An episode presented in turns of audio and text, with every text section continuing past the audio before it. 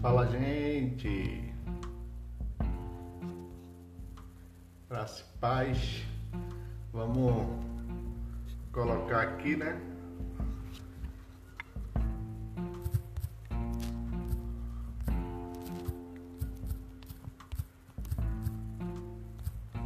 Então, gente, como é que vocês estão? A gente vai estar tá dando início, graças e paz, a, a esse tempo. sei que vai ser um tempo especial. É, a gente tem é, feito né, alguns conteúdos justamente para que a gente possa estar tá repassando para as pessoas interessadas. E realmente tem sido um tempo muito especial. Né, e eu louvo a Deus pela vida de vocês que têm compartilhado, têm amplificado né, a nossa voz, feito com que mais pessoas tenham conhecimento sobre o nosso Instagram. O objetivo único do Instagram é viabilizar a adoção. Esse Instagram nasceu é, depois de um tempo né, de oração, depois de estar tá observando a necessidade, sobretudo da experiência pessoal né, que eu e minha esposa vivemos.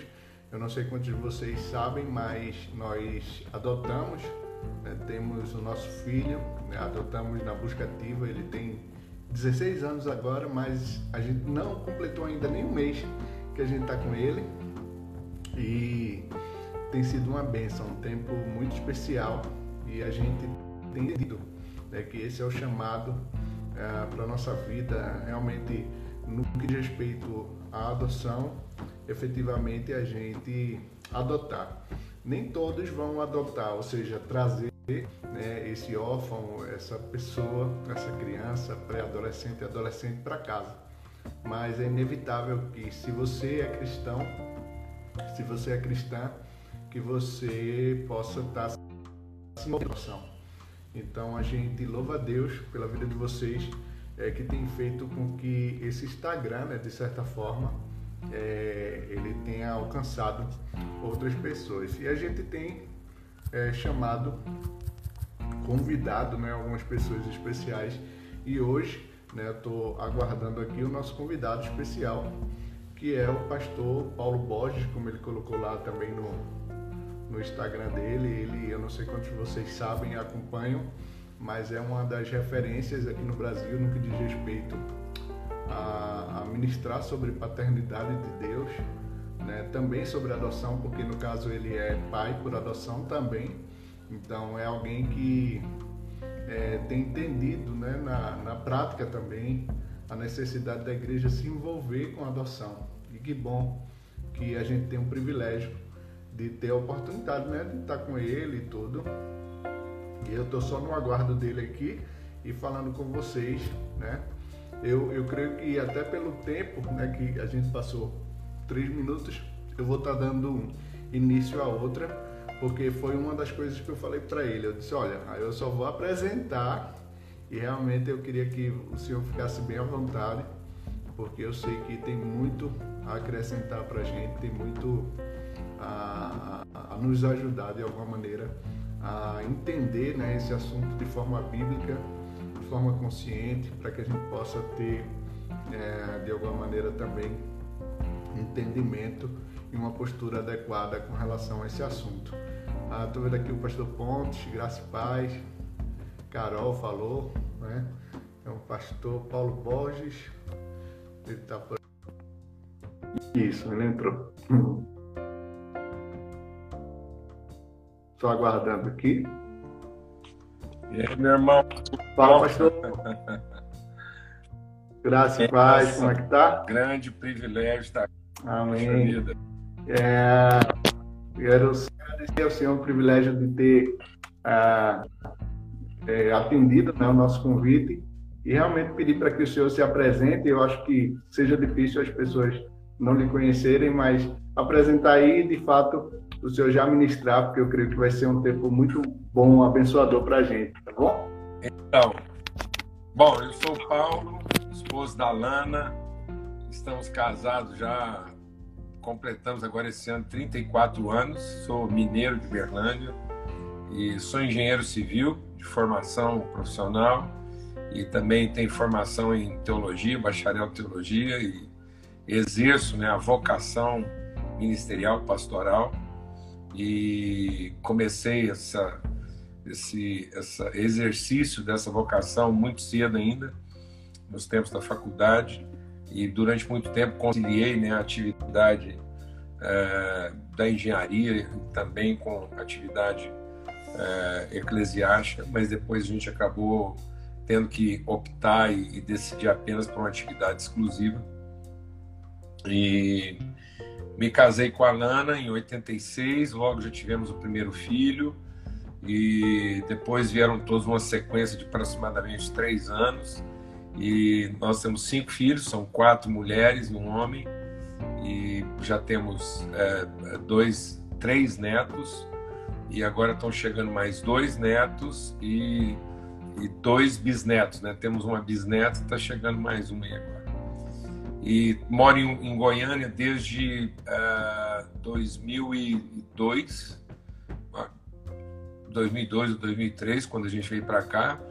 E, mas foi aqui que, na verdade, eu tive uma vivência com Deus. Eu, eu, me, eu nasci numa, num lar cristão, meu pai era líder da igreja, mas eu só realmente vinha ter uma, uma vivência com Deus quando eu já tinha de 14 para 15 anos, e foi aqui em Goiânia que isso aconteceu. Sempre tive uma relação grande com a cidade.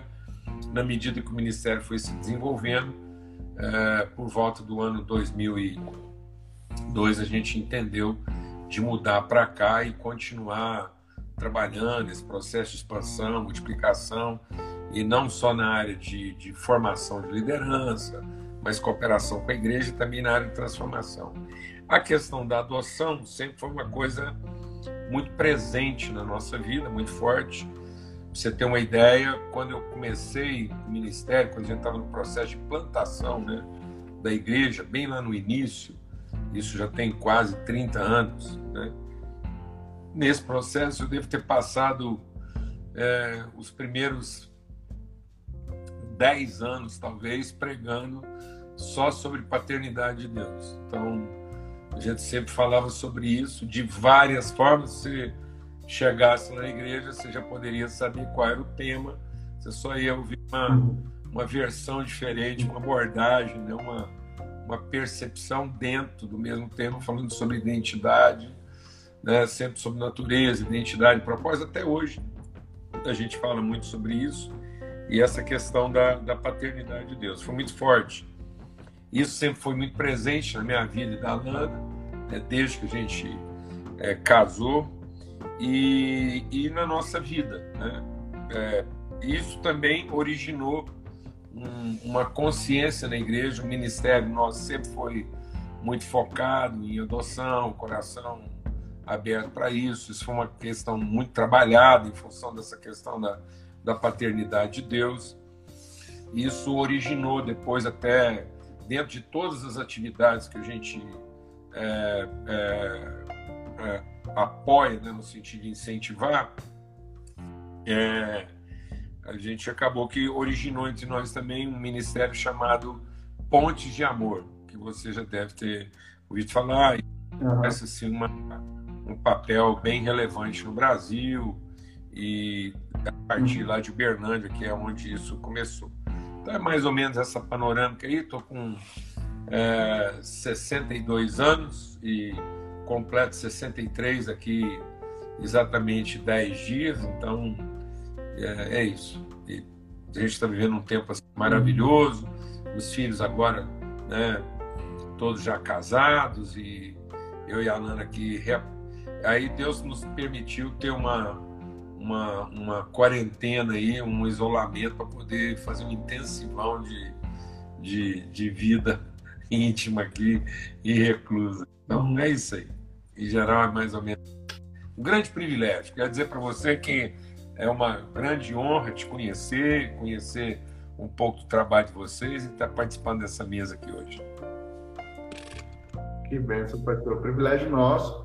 E realmente assim, a gente quer é, nesse, nesse tempo, né, nesse tempo de, de tantas lives, talvez tanta gente fazendo tanto conteúdo, é, algumas pessoas até falaram, né, rapaz, isso não é o melhor caminho, mas o objetivo especificamente é justamente fazer esse conteúdo chegar a essas pessoas que estão agora nos acompanhando, como também posterior. A gente vai montar uma grade para que essas pessoas possam ter entendimento daquilo que a gente está fazendo, sobretudo de conscientizar especificamente a igreja nessa que eu entendo, tenho entendido aquilo que Deus colocou no meu coração, a luta por destinos, né? Da gente realmente se engajar como igreja e se colocar à disposição do Senhor para responder esse chamado.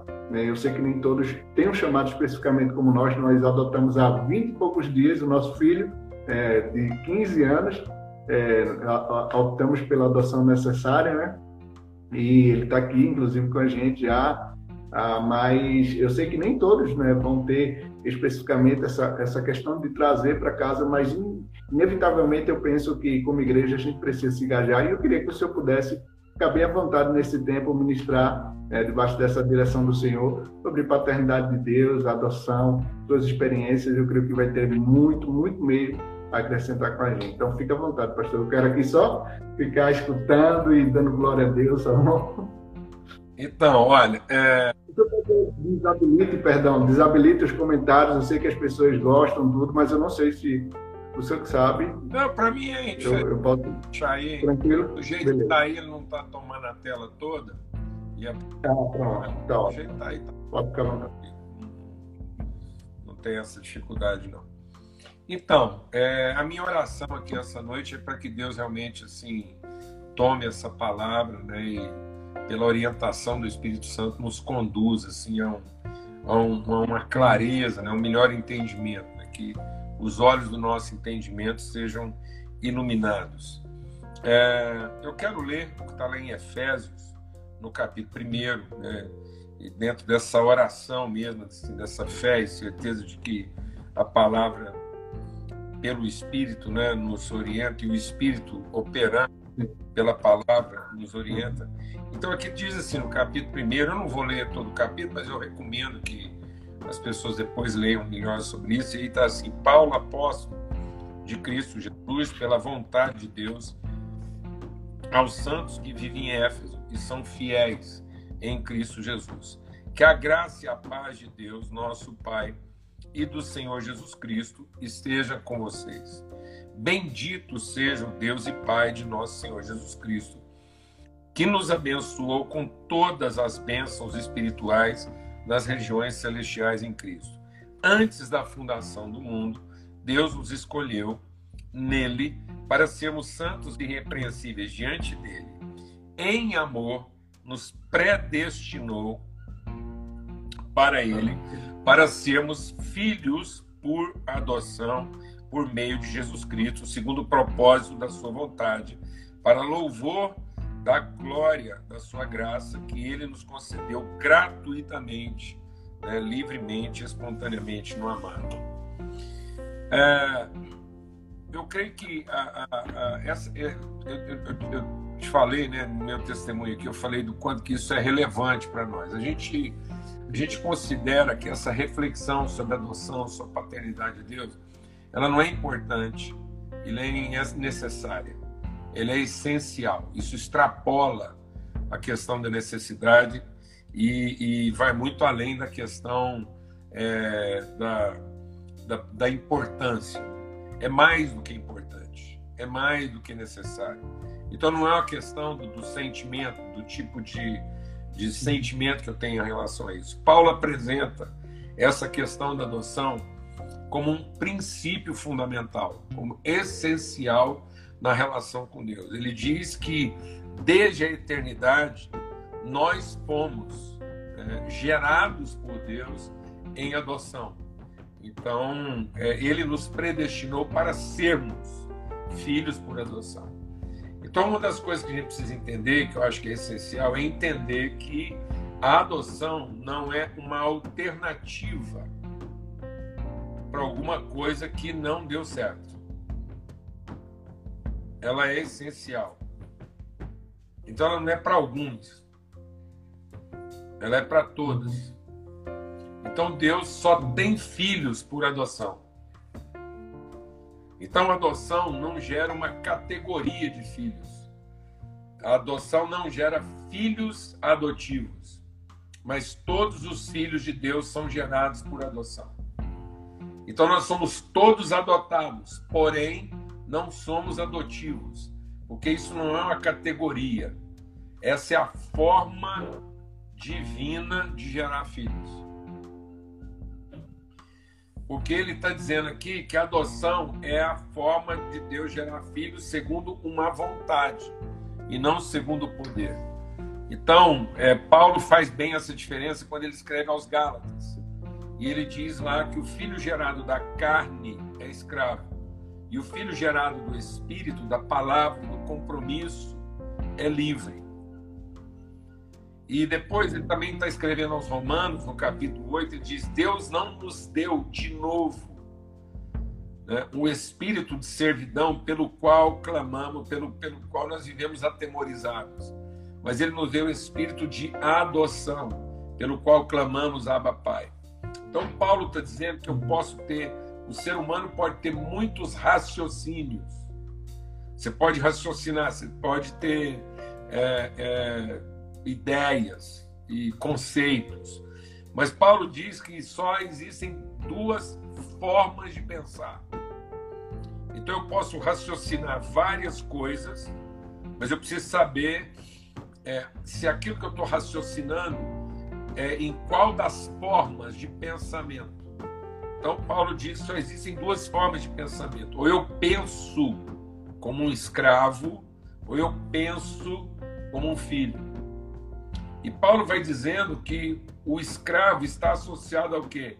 À competência, à capacidade, ao poder.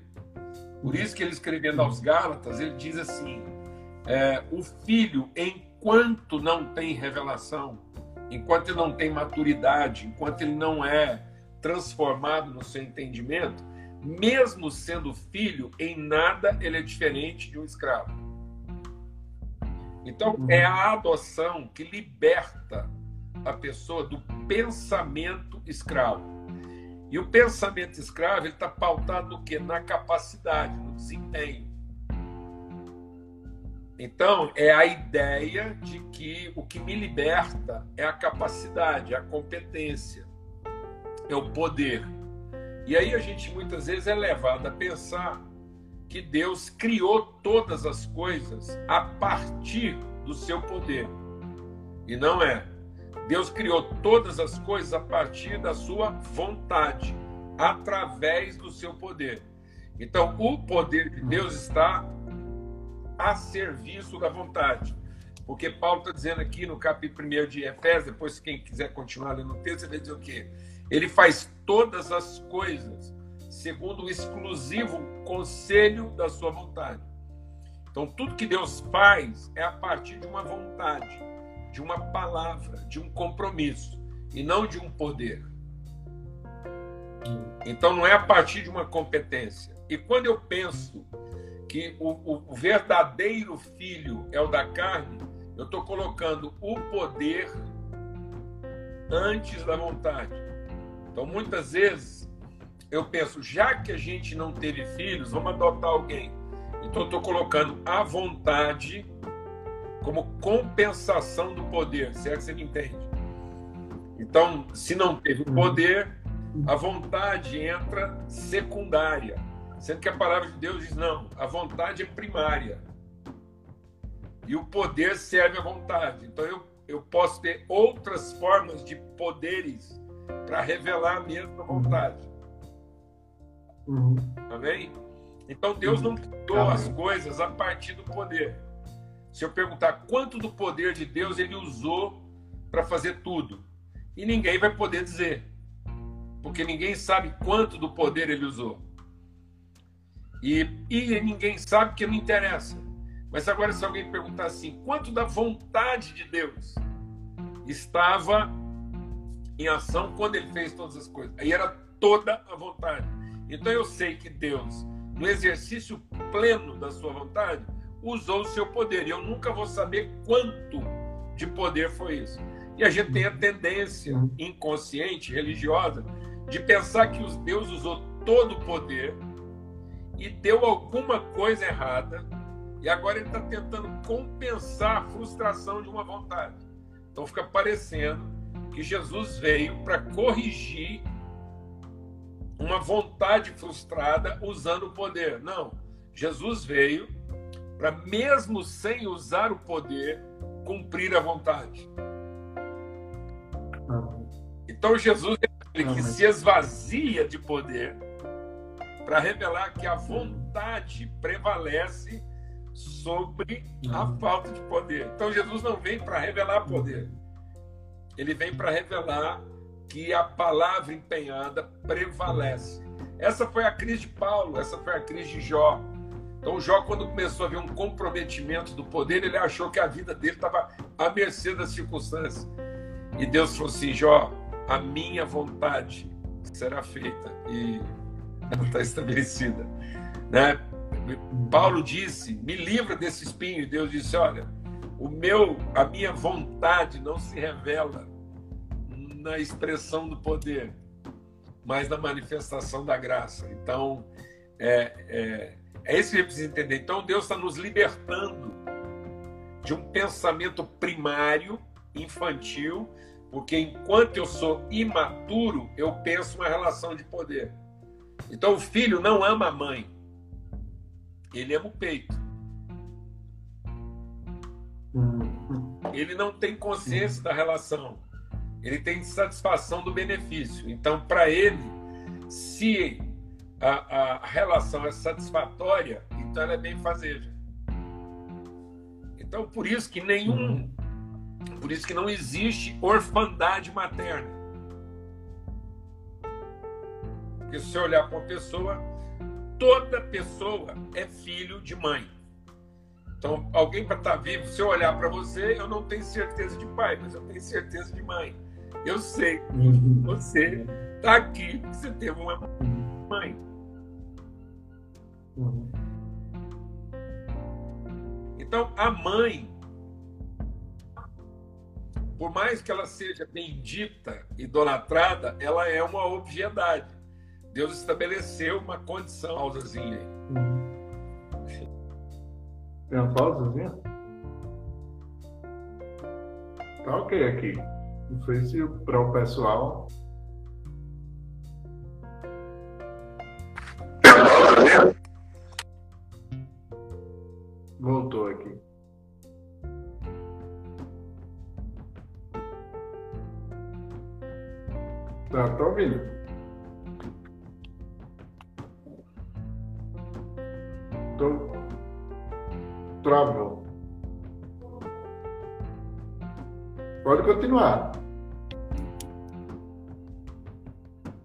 Deixa eu ver.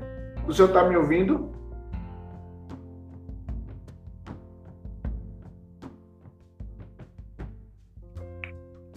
Então eu. Tá sem áudio. Pronto. Gente, então, tá. Tá sem. Tava sem áudio lá. Eu não Realmente não sei o que foi, mas enfim. Deixa eu ver aqui. Vamos lá continuar de novo. Acho que já vai dar certo. Pronto. Tá Pronto, agora foi. Tá. Ó, mas toda vez que tiver uma pausa, porque minha internet aqui, eu não tenho, ela é, ela é, ela é internet de cartão. Então, esse horário é muito difícil, mas eu faço o seguinte: se eu sair, você fica aí, você deixa os comentários e eu volto, tá bom? Beleza? Não, não tem tá. problema não, vai ter esse aí que a gente vai vencendo, tá? É porque esse horário agora, bom, eu acho que a gente avançou até bastante. Enfim, então, assim, a, a, até para gerar os filhos dele, o filho dele, Jesus, ele precisou de mãe. Então, para ter um filho na terra, a, a, a mãe é, é, ela é uma, uma, uma contingência, uma, é uma obviedade do ponto de vista da humanidade. Agora, até o filho de Deus o Filho de Deus, Jesus, para exercer o seu ministério, ele teve que ser adotado. Uhum. Então Jesus só é o rei de Israel porque ele é filho de José. Porque quem é o descendente de Abraão, de, de Abraão não, de Salomão, ambos são filhos de. Davi, Maria e José. A genealogia deles se encontra em Davi. Mas é através de José que se encontra em Davi por Salomão, que é a linhagem real. Então Jesus só é rei de Israel porque ele é nascido por adoção com José. Então, às vezes, quando Jesus fala assim, eu só faço aquilo que eu vi meu pai fazer, a gente tem a tendência de excluir o José. Mas José é uhum. parte essencial, é ele que confere essa autoridade por palavra empenhada.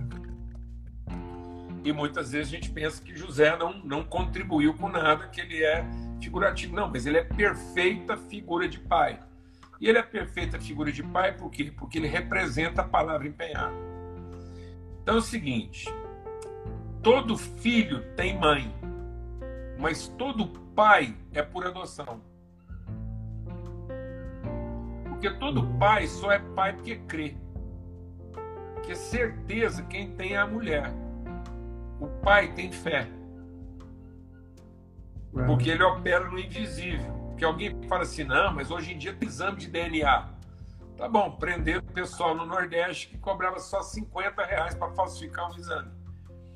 Então, ou seja, no fim, aquilo que comprovaria a filiação é um uhum. exame de DNA é um documento que você vai ter que o quê? Crer. Porque o homem cooperou com um aspecto que invisível. Ele cooperou com um sêmen, com uma semente.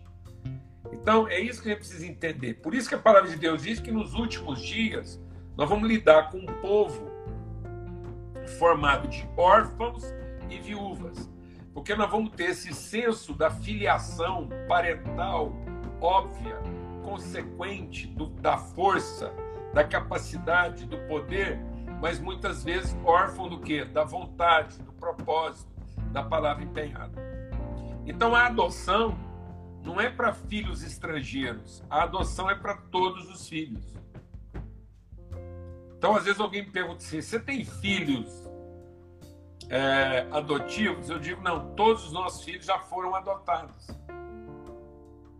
Então, nós só temos filhos por adoção, porque todos já foram adotados.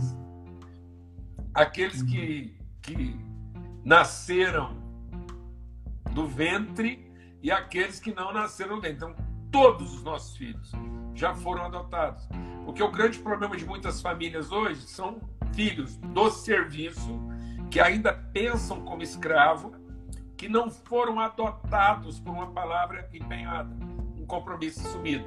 Então, são pessoas que estão sempre tentando a vida pelo esforço, a vida pela competência e não pelo compromisso. Então, um dos grandes problemas da humanidade é a orfandade. E a orfandade é um dos problemas porque a gente acha que a adoção se aplica a uma categoria, aquilo que aparentemente não deu certo. Então, enquanto a adoção estiver entrando como uma compensação de um poder que falhou, e não a adoção entrar como exercício pleno de uma vontade manifesta, a gente vai continuar pensando como escravo. E pensando como escravo, a gente vai ser imaturo. Porque na nossa imaturidade nós vamos querer fazer as coisas à força do nosso braço, ou de acordo com a nossa competência, e não firmados na palavra empenhada e no compromisso assumido. Então, o próprio Jesus, ele, ele está na vida por uma palavra empenhada. Isso é tão forte que eu costumo usar o seguinte exemplo, só para a gente é, é, usar isso como figura. Né? Se eu perguntasse rápido aqui, às vezes alguém que já está tá nos escutando aqui já ouviu fazer essa pergunta, já sabe a resposta. Mas se eu perguntasse aqui, é, Jesus é filho de José, qual é a profissão de José? Então todo mundo vai dizer, bom, José era marceneiro. Eu falo, tá bom, como marceneiro, o que, que José fazia? E a maioria das pessoas vão dizer que ele fazia móveis né, admito. A maioria vai dizer que Jesus é carpinteiro. Então, o que José era? Um carpinteiro que, que ele fazia? A atividade de um marceneiro e não de um carpinteiro. Então Jesus não cresceu numa marcenaria que fabricava móveis. Jesus cresceu acompanhando um carpinteiro que edificava casas. Então, quando Jesus diz um bom construtor fundamenta bem a sua casa e firma ela na rocha, porque ele acompanhava o pai dele como carpinteiro e não ocupado como marceneiro. Então José eventualmente podia até fazer algum móvel, mas essencialmente ele construía casas. Então Jesus não cresceu num ambiente de decorar casas, mas de edificá-las. E hoje muitas vezes a gente quer um Jesus mais identificado com decorar nossas casas, uhum. Uhum. mobiliar nossas casas e não edificá-las e orientá-las e fundamentá-las. Então isso pode parecer pouca coisa, mas é muita coisa. Porque nós estamos porque a gente pensa nessa atividade laboral da rotina, da ocupação, da, da decoração, da rotina da manutenção, e não a palavra que orienta. Por quê? Porque falta adoção, falta palavra empenhada, compromisso assumido, então, muitas vezes, essa figura de orfandade ela está acontecendo por quê? Porque a gente está o tempo todo pensando como um servo e não operando como um filho. Então, é, é, o privilégio que vocês tiveram de adotar não é para compensar alguma coisa que estava funcionando mal mas é para dar materialidade ao eterno dessas relações. Então a adoção, ela vai trazendo à luz as virtudes eternas das relações, é para que a vontade, por isso que Paulo escrevendo ele diz o quê? Lá antes da criação, ele nos pré-destinou. Então nosso destino é a adoção. O nosso destino é no fim gerar como Deus gera. Não da força, não da capacidade, mas da palavra empenhada e do compromisso assumido, né? Do, do, da vontade firmada. Então, muitas vezes, as famílias estão sofrendo disso, porque elas estão vivendo à mercê das competências. De modo que, se alguém falhar, o compromisso cessa. É, se, alguém, se alguém apresentar alguma novidade incompreensível, o compromisso cessa, que era o caso do José. José, sinceramente, estava pensando em quê? Em abandonar a mulher, porque ele pensava: esse filho não é meu. E por que, que ele pensava que o filho não era dele? Porque ele não pôs o seu poder em ação. Então havia alguma coisa aí que esse filho não pode ser meu. E Deus disse: não, ele sempre foi seu, desde a eternidade. Tanto é que você vai pôr o nome nele e tal. A gente. É, é, é muito interessante essa quebra né, de, de referência. Eu acho que eu tenho aí mais alguns minutinhos para compartilhar, depois a gente pode abrir para perguntas. Isso fica muito forte na figura de Moisés no Velho Testamento e na figura de Jesus no Novo Testamento. Quem faz essa comparação não sou eu, quem faz essa comparação é o próprio Paulo. Ele diz: há uma glória no ministério de Moisés, mas ele é um ministério da legalidade, do direito, e consequentemente ele é uma glória devanecente. Mas a glória do ministério de Cristo ela é ascendente, ela cresce. A do, do Moisés ela é, ela é decadente e a de Cristo ela é ascendente. E aí o que, que você percebe na vida do Moisés e na vida de Jesus? O Moisés, ele cresceu no mundo da maternidade, porque era um mundo escravo, era um mundo em que as pessoas trabalhavam para ter suas necessidades satisfeitas. Tanto que a única pessoa que Moisés não conheceu na vida dele foi o pai. Então, quando a mulher deu à luz, a Zípora, é, é, ela, o pai tinha abandonado ela. Então ela estava sozinha. E quem é a irmã de Moisés que vai buscar o pai de volta depois que Moisés já estava lá entregue. Então, ele, ele, ele conhece a mãe, a irmã e a filha de Faraó. Então você vê que toda a vida do Moisés está envolvida numa cultura de maternidade e de salvar pela necessidade. É tudo, é tudo conclusivo, é tudo óbvio. Então não há uma revelação na vida de Moisés, há uma obviedade. Então, por exemplo, a mãe de Moisés decide salvá-lo para poupá-lo de ser morto. Então, é um, é um, não é uma revelação, é uma mitigação. Então, ela vai lá e pensa no cesto, coloca no cesto. Quem vai vigiar é a irmã. Quem desce são as empregadas da, da princesa. Depois dessa princesa, então até aí o Moisés está convivendo só com o quê? Com o universo feminino. O Moisés é entregue para a mãe tomar conta e ele não recebe um nome.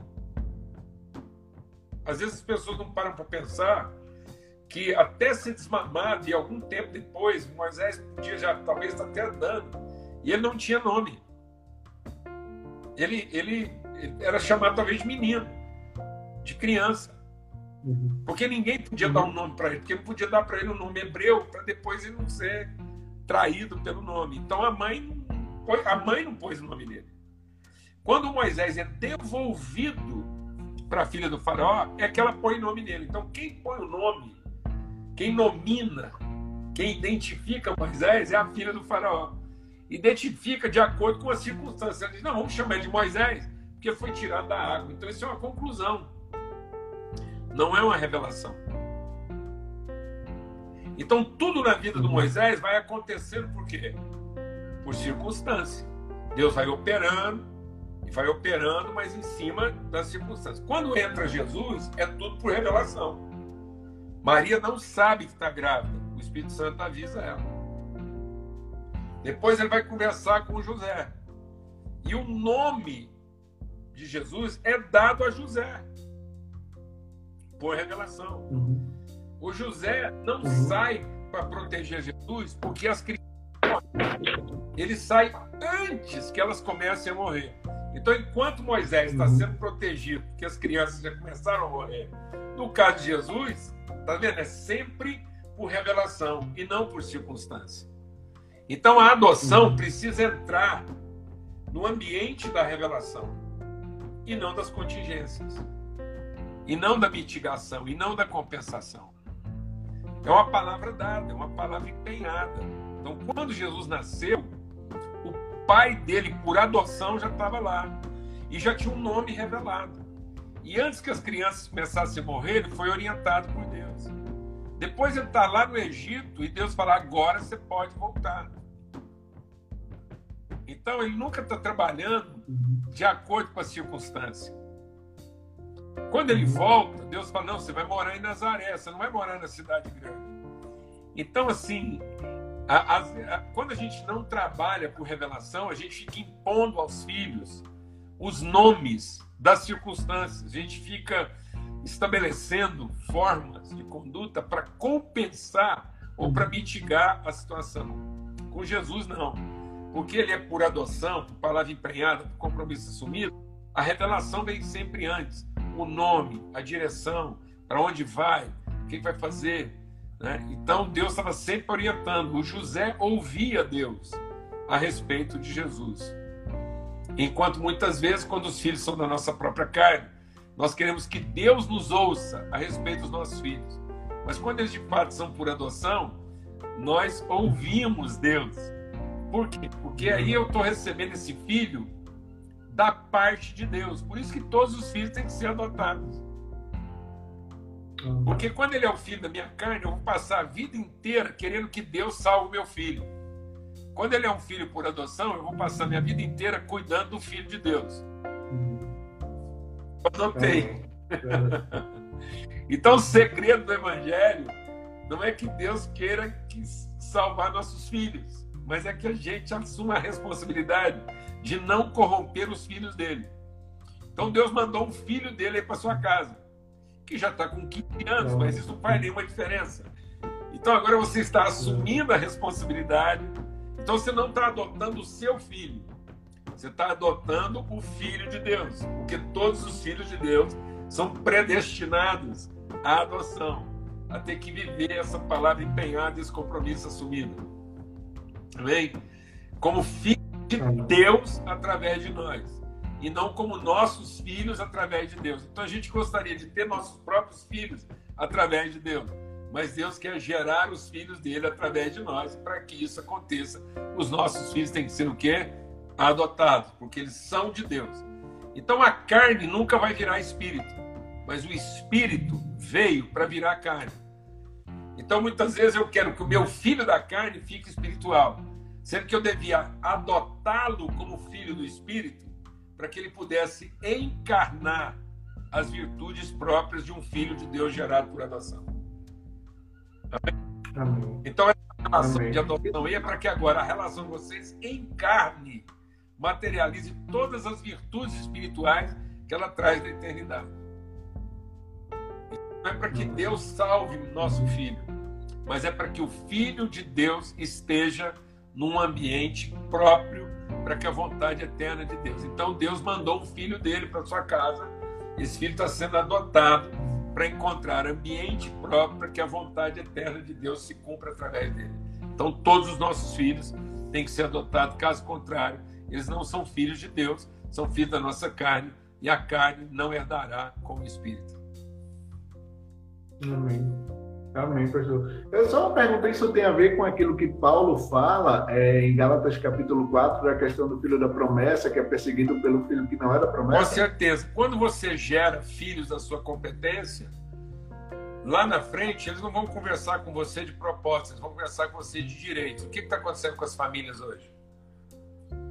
A gente ensina os filhos, uhum. as famílias hoje ensinam os filhos a perseguirem seus direitos, seus sonhos. Aí lá no fim, eles vão cobrar o quê? Os seus direitos. Eles não vão investir na relação. Então, muito filho hoje, ele quer dar o patrimônio, mas não quer dar a família. Ele não quer ter a responsabilidade de cuidar dos irmãos. Ele quer ter o direito de assumir o patrimônio. Então, porque ele é um filho da carne. Por que, que ele é um filho da carne? Porque ele foi filho do serviço. Eu até digo o seguinte, falo, ó, Cuidado, você fica falando com seu filho que você não tem tempo, está com ele, você está trabalhando, ganhar dinheiro. Então ele está fazendo um investimento na sua vida. Um dia ele vai vir receber o dinheiro que é dele. Porque afinal de contas você gastou o tempo dele para ganhar dinheiro, então agora ele vai vir cobrar o que é dele, o direito dele. Então é por isso que os filhos da carne vão perseguir os filhos do espírito. No ministério acontece demais. Você começa a formar líderes a partir da competência e eles acreditam que chegaram onde chegaram pela competência, então, na verdade, eles têm o quê? O direito. Por isso que a palavra de Deus diz que por se multiplicar a iniquidade, o amor se esfriará de quase todos os corações. Porque iniquidade não é maldade. Iniquidade é a exacerbação do direito. Então, o que faz a maldade?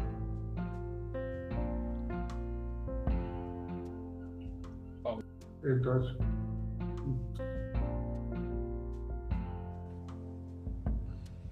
Voltou. Voltou? Tá então, o que faz morrer o amor não é a maldade, é o direito. Por se multiplicar uhum. o senso do direito, eu não vou mais. Então, a adoção, ela quebra o jugo do direito. Porque na adoção não há direito, só a palavra empenhada e compromisso assumido. Amém.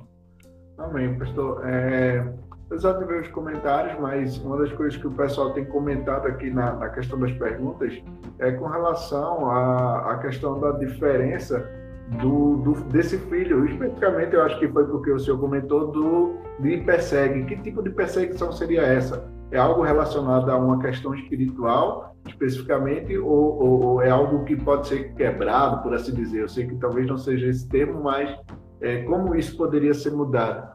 É, na, através da adoção, seria isso? Eu acho que é a pergunta aqui que eu, acho que o Palmezone fez para mim no privado. Tá ouvindo aí? Tô ouvindo. É, isso está claro, por exemplo, lá é, na, na, casa de Adão, no texto lá, um pai tinha dois filhos, um mais velho e um mais novo, na casa de Abraão. Então, na casa de Abraão, quem nasceu primeiro? O filho da carne, o filho do direito.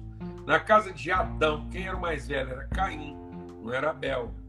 Então, é por isso que Deus escolheu a Jacó e rejeitou Isaú, porque na nossa cabeça, né, a primogenitura está no direito e não na relação. Então, o que, que aconteceu? Quando o Abel celebrou culto, o Caim fez valer de ser ouvido por Deus, sou eu, não é você, porque eu sou mais velho. Então, essa é a mesma ideia do Ismael que está perseguindo o Isaac. Então, quem tem o direito? Quem chegou primeiro? E aí, o filho mais velho diz a mesma coisa para o pai. Quando o pai quer ensinar para os dois filhos que a relação está fundamentada não no direito mantido ou defendido, mas na palavra empenhada, esse aqui é seu irmão. Estava perdido e foi achado. Minha palavra com ele continua a mesma coisa. O que trouxe ele de volta para casa não foi o direito, foi uhum. a, a, justiça. Tanto que é muito interessante aquela história lá do, do filho, o pródigo, que vai embora depois volta, porque quando ele se arrepende, ele decora uma oração. Fala, eu vou voltar para casa e vou dizer o seguinte: pequei contra o céu e contra ti, não sou digno de ser chamado teu filho, trata-me como um dos teus empregado.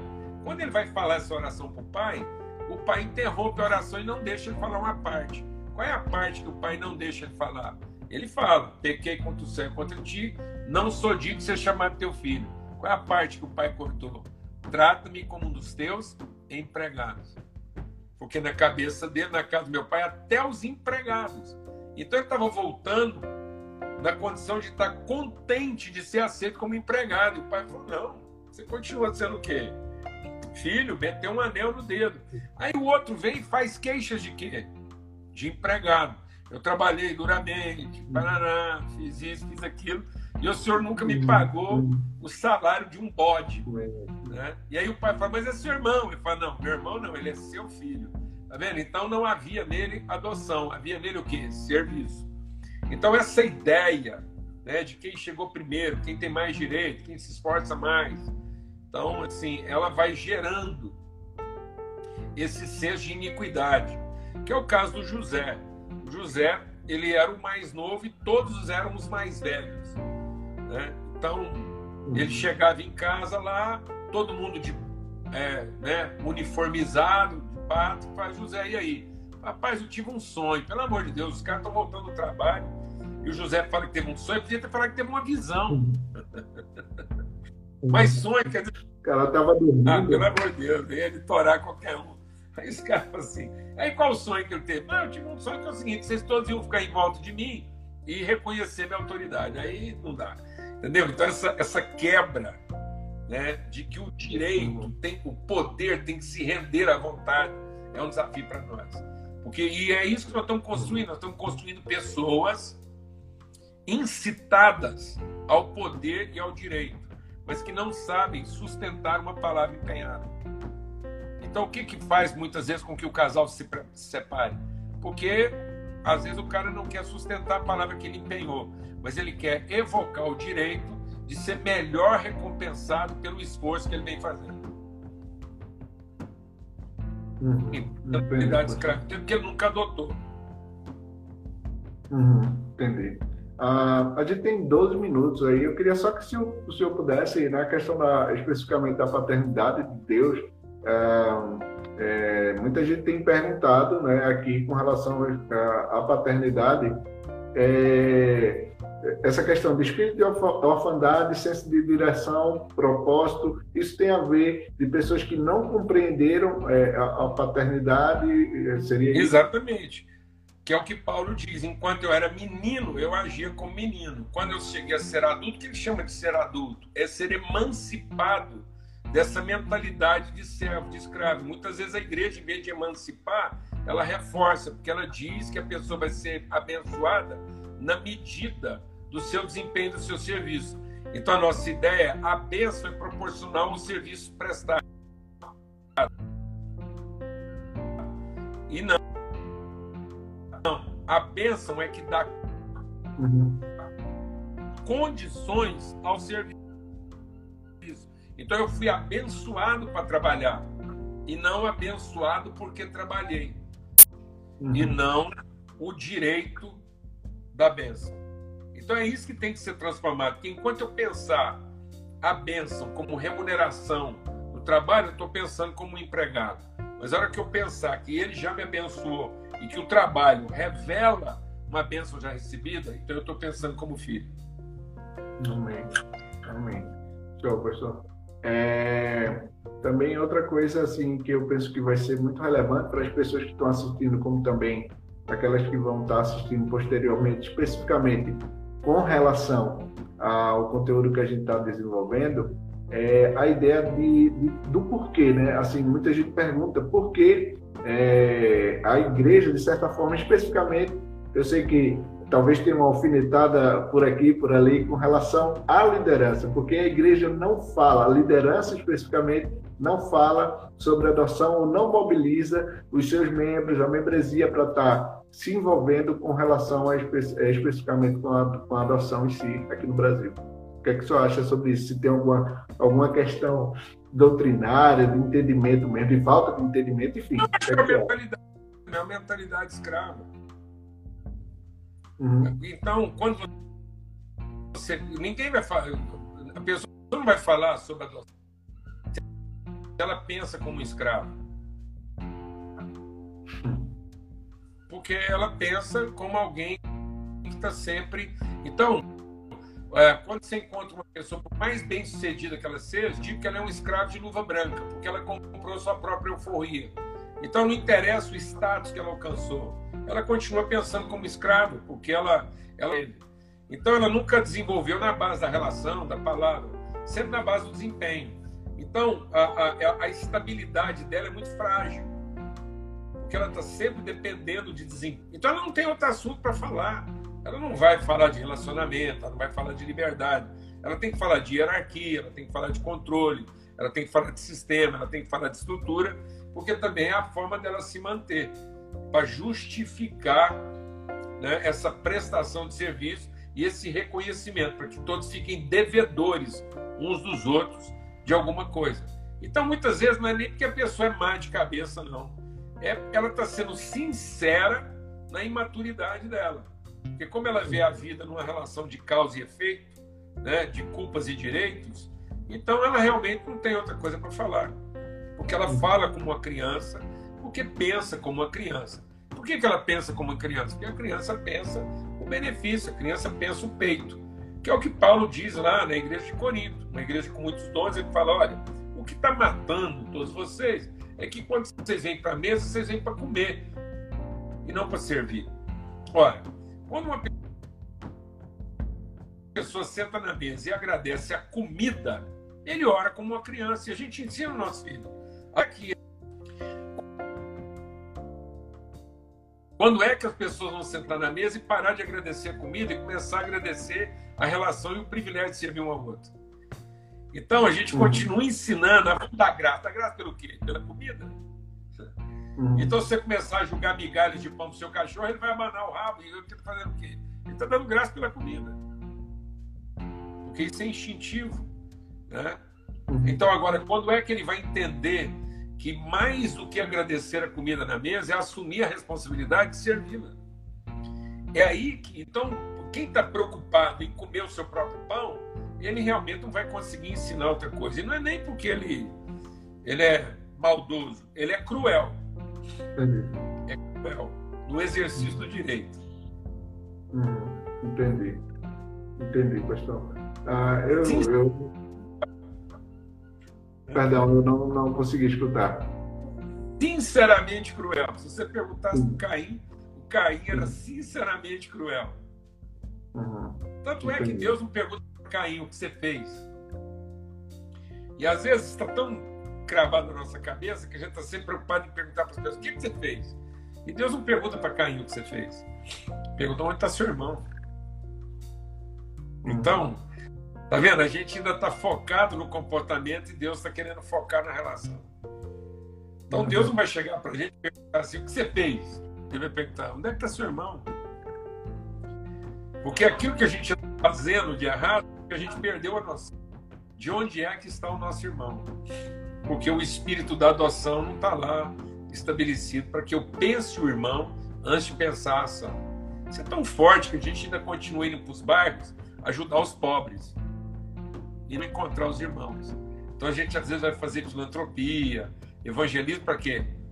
Para converter uma prostituta, para converter um pobre, um favelado. Não, não é uma prostituta, é minha irmã.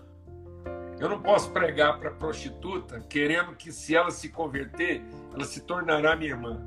Eu tenho que pregar para a irmã, para que ela sabendo que a irmã deixe de estar prostituta. Eu não tenho que levar o pobre para que se ele se converter, ele passe a ser meu irmão. Não, eu tenho que ir lá abençoar meu irmão, para que ele, sabendo que é irmão, deixe de viver pobre.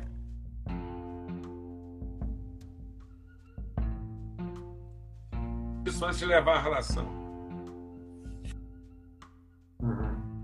Verdade. Eu não sei como é que tá aí, aqui tá, tá meio pausado, mas deu para escutar, deu para escutar tudo bem. E assim, pastor, eu só quero agradecer realmente, eu não quero tomar mais o seu tempo, eu sei que a gente já está no finalzinho aí, mas louvar a Deus pela sua vida, sua família, ah, e pedir para que o Senhor continue ah, orando aí por nós, fazendo essa vontade do Senhor. Eu tenho acompanhado ah, as suas lives e tem sido bênção para a minha vida, inclusive essas pessoas que estão me seguindo, que estão aí por favor, segue o pastor. Sempre que tiver lá ao vivo, segue que vai ser conteúdo abençoado. E, pastor, ah, só por último, eu queria só que o senhor desse uma consideração final com relação a, a essa questão mesmo do, do, do projeto em si. É, eu sei que a Sara Vargas, a gente fez uma live aí da, da igreja, do Ministério do Senhor, que, que o senhor está à frente e tudo. Ah, uma consideração com relação a isso, da questão da adoção em si. Né?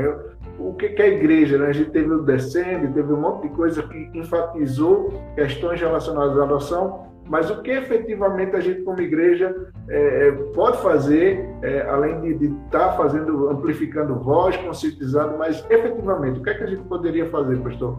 Em dois minutos aí. Principalmente, essencialmente, falar sobre isso mas não falar sobre isso só no evento, em grandes reuniões. Trazer esse assunto para a mesa, para encontros menores, dois ou três, duas famílias, conversar sobre isso de forma e, e, e tratar suas questões, suas angústias em relações mais próximas. Às vezes a gente quer fazer a, a, a transformação de fora para dentro, reunindo pessoas para falar do assunto. Não, nós temos que encontrar pessoas é, é, pelo assunto. Então, eu acho que é, a, a essa, se eu posso dar uma palavra de incentivo, aproveita o que foi dito aqui e leva isso agora para discussões menores, mais íntimas, dois ou três, duas ou três famílias, abre o coração, pesquisa junto sobre isso, ou seja, isso tem que vir mais perto, porque enquanto a pessoa está ouvindo num evento, numa conferência e tal, isso ainda tem uma certa distância, porque isso fica parecendo uma, uma proposta para resolver um problema. E não é isso, isso é uma cultura. Então começa pensando sobre os seus filhos em casa já foram adotados? Essa é uma pergunta que tem que ser feita. E discute sobre isso, conversa. Conversa com casais. Você acha que você já adotou os seus próprios filhos? Eu tenho essencial, mais elementar entendeu? Né? Menos elaborado, menos sofisticado. Ele tem que fazer parte de uma, de uma, de uma, de uma reflexão mais essencial. É a palavra que eu daria. Então, que vocês pudessem estimular reflexões que fossem é, é, menos desafiadoras no sentido das implicações e mais reveladoras no sentido da cultura de valores. Então, perfeito. Então, pastor, mais uma vez, muito obrigado de coração. Deus continue abençoando o senhor e, e te usando, tá bom? Um privilégio para a gente. Sou realmente um nome do Senhor. Quantas vezes, viu? Você, você tem a nossa vida, a nossa disposição, quero servir, que a bênção de Deus seja sobre vocês aí, sobre todo esse trabalho, tá bom? Amém, pastor. Deus abençoe. Fique na paz, viu? Tchau, muito obrigado. Tchau. Tchau. Tchau.